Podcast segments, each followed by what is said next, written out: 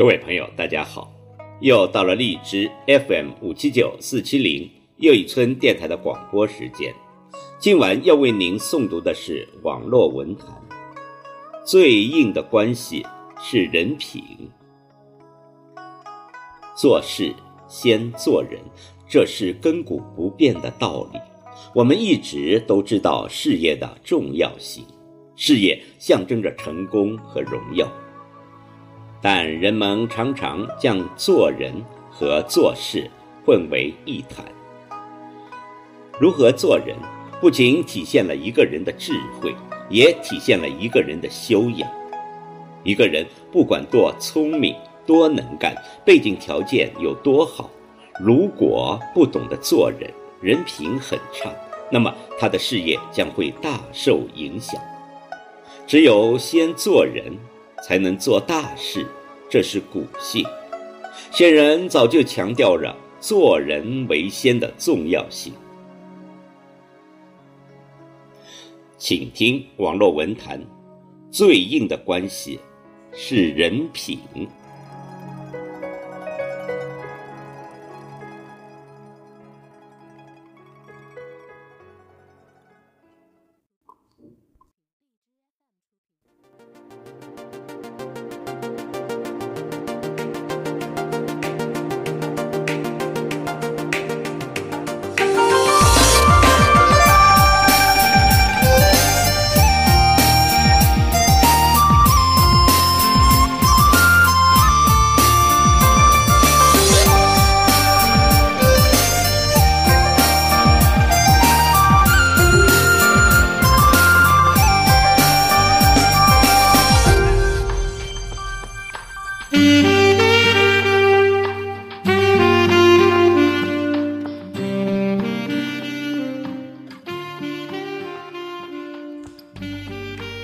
朋友的女儿大学毕业，除了学韩语专业，又特别选修了国际贸易。最后一轮面试的时候，同行的有三个，其他两个就学的学校都要比他好。面试的过程中，他不停地帮助那两个人，或出主意，或回答问题。最后轮到他面试。主考官就问他：“你难道不知道那两个人都是你的对手吗？他们中间有一个被录取，你就被淘汰了。”朋友的女儿笑笑说：“我知道，可是我觉得这个位置更适合他们。为什么呀？”主考官问。“因为他们一个比我有经验。”一个比我有能力，你们需要的就是他们这样的人才。然而，主考官当场就告诉他：“我们需要他们这样的人才，却更需要你这样的人品。你被录取了。”工作了一段时间之后，因为他口语好，又学过国际贸易。很快的被调到了人事部。朋友的女儿不仅相貌平平，而且个子矮小，因而当时就有人问他：“以你这样的学历，这样的品貌，这么快就升到人事部，得多硬的关系呀？”他笑而不答。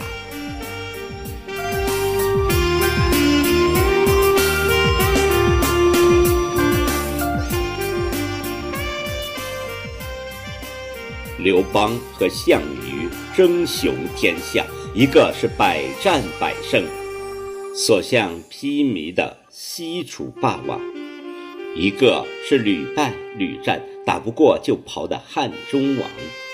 为什么项羽一世英雄，最后兵败垓下？为什么刘邦一介布衣，却能崛起于乱世，最终成为汉代的开国皇帝？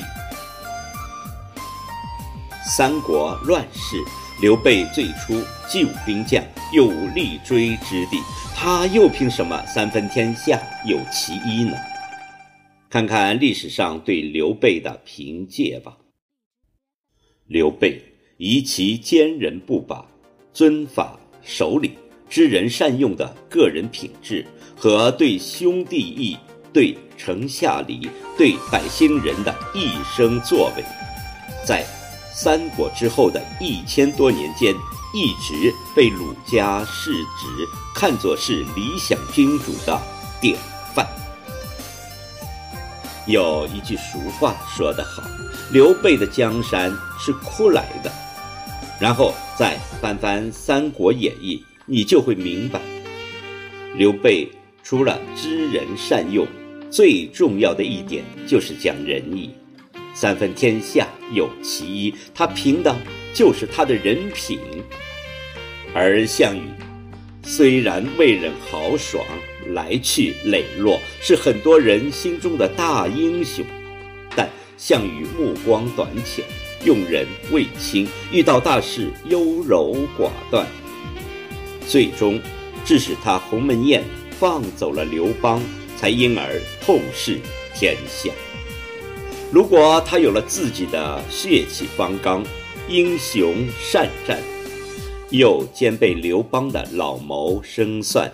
知人早用，那么中国的历史恐怕真的要改写了。而他的对手刘邦，不仅虚以听人、知人善用，而且赏不宜时、深谋远虑。与其说项羽败给了刘邦的老谋深算，不如说项羽败给了自己的人品。